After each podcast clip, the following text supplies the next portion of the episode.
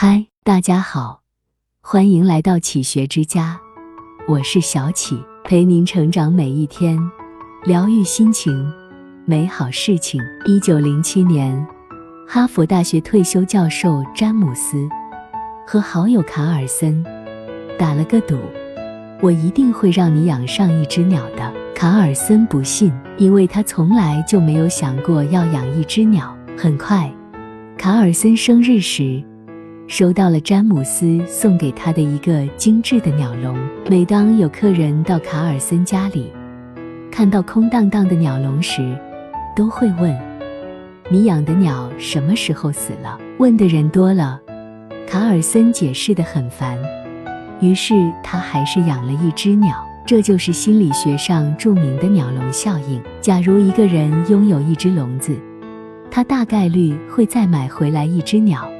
而不会把笼子丢掉。人总在不停追逐物质，最后看似拥有了物质，其实也被物质给俘虏着。幸福的人生并不是累积而成的，而要通过割舍来获得。学会为生活做减法，才能为生命做加法。一、物质极简。人生不是一场物质的狂欢，而是一种精神的修炼。从简单到复杂。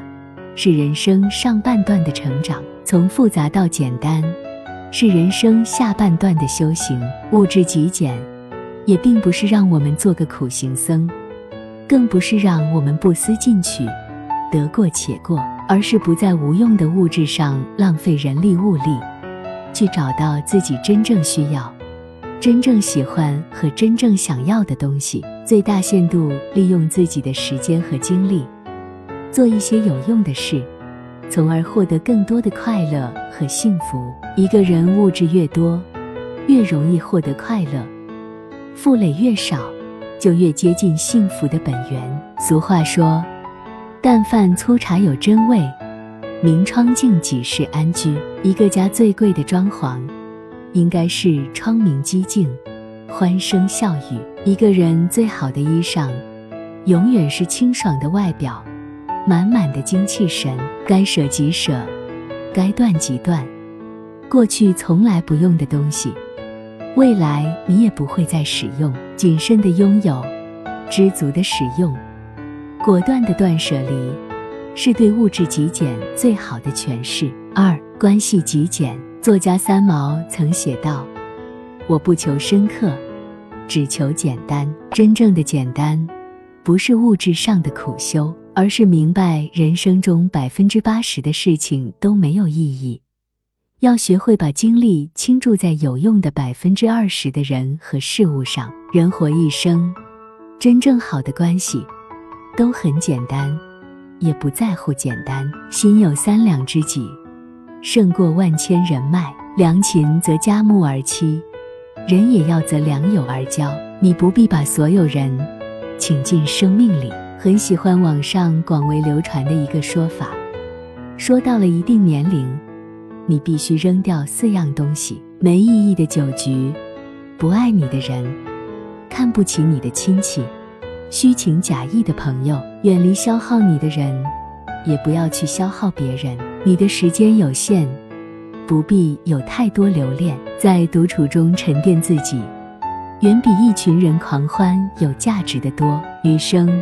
圈子纯粹，关系简单，只和让自己舒服的人在一起。三、精神丰盈。钱钟书在清华教书的时候，家里除了一张桌子和白布垫的沙发，几乎没什么家具。被下放改造时，除了几张破棉被，就是满袋子的书。晚年时，钱钟书还曾嘱咐杨绛，自己去世后。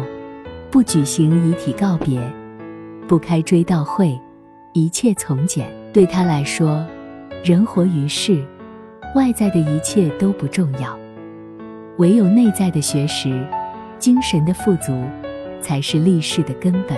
肉体终将消亡，只有美好的精神可以在世间永为流传。内心丰盈的人，才能真正活得体面。体验过物质的享受。也随之看透了，物质的享受只能带来的是短暂的满足。我们这一生真正的使命，就是努力跃升自己的灵魂。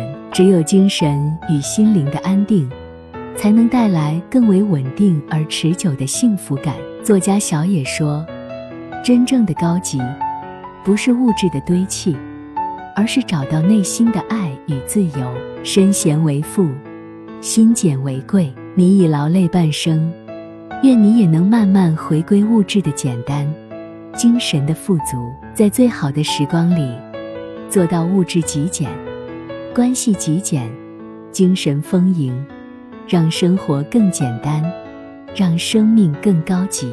这里是启学之家，让我们因为爱和梦想一起前行。更多精彩内容，搜“启学之家”，关注我们就可以了。感谢收听。下期再见。